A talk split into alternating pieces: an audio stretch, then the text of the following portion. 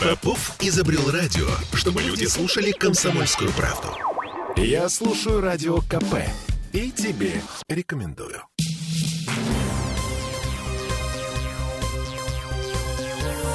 Темы дня. Ну что, новогоднее настроение в Петербурге. Вы заметили, что вместе с сугробами в город пришло ну, какое-то такое волшебство? А в некотором роде колдунство. Вы видите дворников и снегоуборочную технику?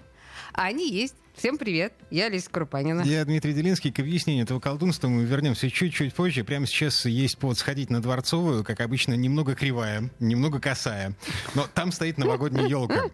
Ее еще будут дорабатывать. У нас традиция такая. Каждый Новый год мы дорабатываем новогоднюю елку. Недели через полтора она будет выглядеть как должно, а пока ну, просто факты.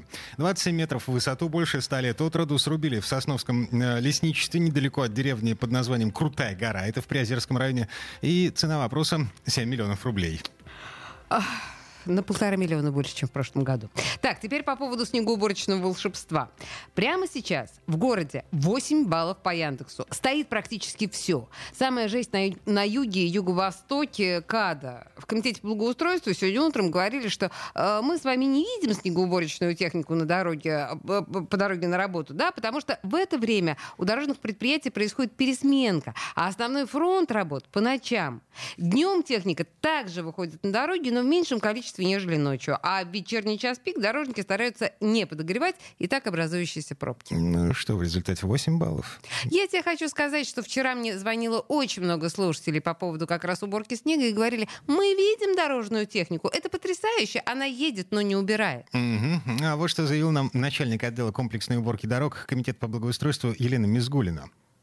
На сегодня запланировано 842 а, единицы техники. Чтобы вы э, понимали, это естественно техника, она а, работает по э, всему городу, во всех районах. Э, это нормальная ситуация, что где-то, ну, бывает, да, что не на каждой улице находится машина, но, с другой стороны, если бы она стояла на месте на улице, но это не ее задача стоять, да, и находиться просто на улице. Техника кружит, она кружит по кварталам, по районам, поэтому зачастую бывает, что, да, один видит, другой не видит. Ну, угу. потому что это стандартная работа работа, да, есть маршрутные карты, есть задание сменное, э, работа выполняется. Соответственно, выполняется и обработка противогололедными материалами, да, чтобы не примерз, не притоптался вот этот снег, идет и подметание проезжей части тротуаров, и э, тут же идет уже подбивка, как мы называем, да, вот в, в правую полосу. Там дальше формируется из э, снега, который из тротуара в том числе в это же место сбрасывается, формируются уже валы, и идет погрузка и вывоз снега. Это, собственно, то, что предприятия выполняли и вчера днем, и а, по вот этой вот ночью было, и сегодня это будет продолжаться. То есть обычная, по большому счету, ритмичная работа. Еще, по словам Елены Мизгульной, к сезону в Петербурге было подготовлено более 1600 единиц техники, посыпалки, подметалки, самосвалы и так далее. То есть сегодня действительно а, обычная работа. На улицах половина всего, автопарка всего лишь половина всего, что было заготовлено. И важное уточнение. Техника выводится на улицы не только исходя из погодных условий, но еще и исходя из целесообразности, из очередности операций, потому что нет никакого смысла выводить на улицы погрузчики и самосвалы, если валы на обочинах еще не сформировались, не сформированы. Что они стоять будут без дела, вот эти погрузчики и самосвалы.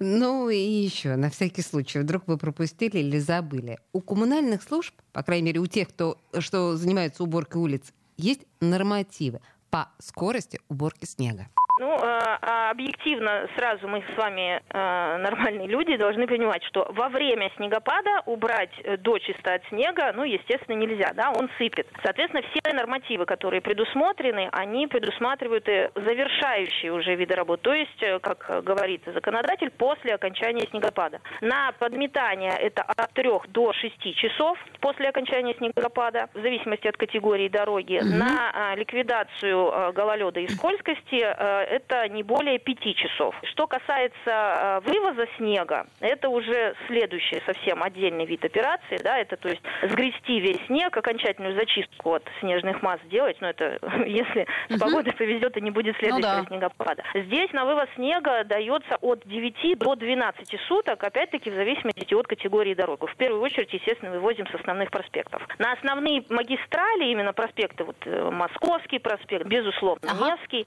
а здесь в время, а, в принципе, не более двух суток. Понятно. Если снегопад прекращается, то вообще одни сутки. А, снегопад в центре Петербурга закончился днем, где-то в районе 3-4, да? А, Засекаем время. А, В случае чего можно жаловаться по телефону 004 или в программу «Накипело» сегодня в 9 вечера Олеси Крупаниной. Кстати, по поводу коричневой каши, в которую превращается вся эта предновогодняя красота. В Комитете по благоустройству сегодня заявили, что власти принимают решение об использовании песко-соляной смеси, исходя из интересов безопасности людей. Да, людям больше нравится утаптывать снег. Это красиво. Но при переходе температуры через ноль этот накат превращается в лед. В общем, сломанные руки и ноги важнее, чем красота и собачьи лапки. Теперь по поводу сломанных рук и ног. Если вы или кто-то из ваших близких, не дай бог, упали настолько серьезно, что пришлось вызывать скорую, вас увезли в больницу, материалы автоматически поступают в полицию. Врачи обязаны уведомить правоохранительные органы о травме, полученной на улице. Надо только умудриться каким-то образом проконтролировать, чтобы э, было точно зафиксировано место получения травмы. Впрочем, юрист Владимир Рогинкин считает, что контрольный звонок в полицию не помешает в любом случае.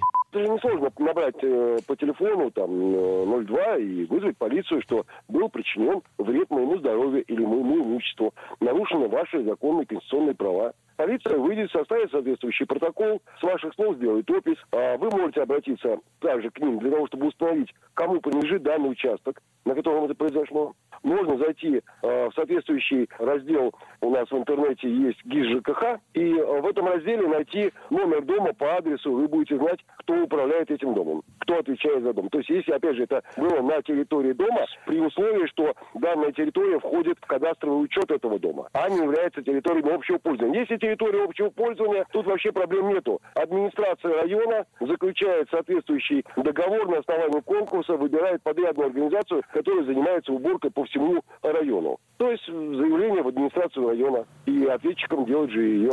Но если вам кто-то помог после падения, кто-то видел, как вы поскользнулись, обязательно попросите контакт этих людей, чтобы позже они могли дать показания а, либо в полиции, либо в суде. Еще нужно попросить кого-то сделать фотографии места падения, так чтобы было видно не только то, что творится на тротуаре, но еще и адрес. И важно помнить э, про камеры видеонаблюдения. Если вы видите в пределах эм, досягаемости какие-то камеры, которые смотрят в это место, э, выясните, чьи они, и попросите, э, либо это городская камера, либо частная, попросите отложить запись.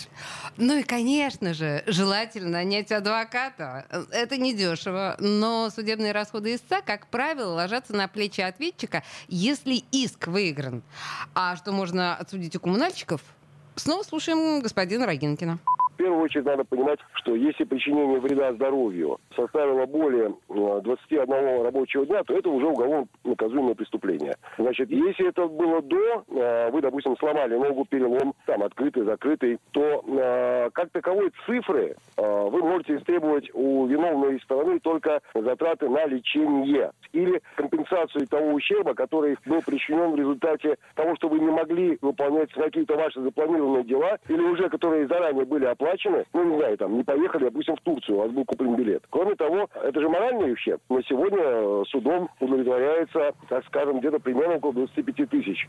В общем, медицинские расходы, а, а, ам, ущерб, э, вызванный тем, что вы не смогли уехать в Турцию, ну вот, и... Моральный ущерб? Моральный ущерб. Моральный ущерб. А здесь, знаешь, вилка может быть огромная. А важное уточнение. Правоприменительная практика показывает, что суды компенсируют медицинские расходы, но не целиком, а только то, что было назначено врачом, но не попадает под ОМС. ОМС это оплачивает государство. Ну вот. А то, что было назначено врачом, но не было оплачено государством, вот это, вот эти суммы компенсирует по суду. Это покупка лекарств, там, я не знаю, какие-то специфические процедуры и так далее.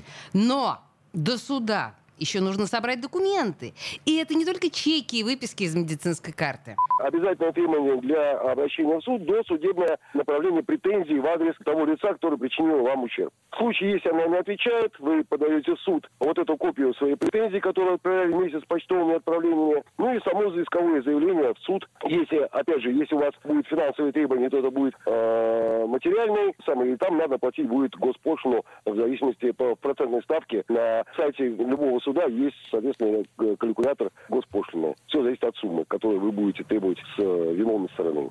Ну, здесь нужно учитывать, что суд — это дело не быстрое. В этом году в пользу поломанных на скольких, э, скользких тротуарах петербуржцев э, успешно разрешаются дела по травмам от 2019 года.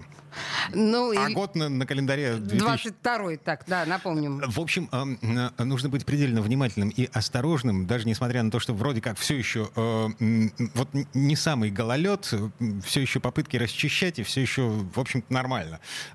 Не хотите попадать во все это, ввязываться в- во все эти тяжбы, э, ну, следите за тем, куда вы наступаете.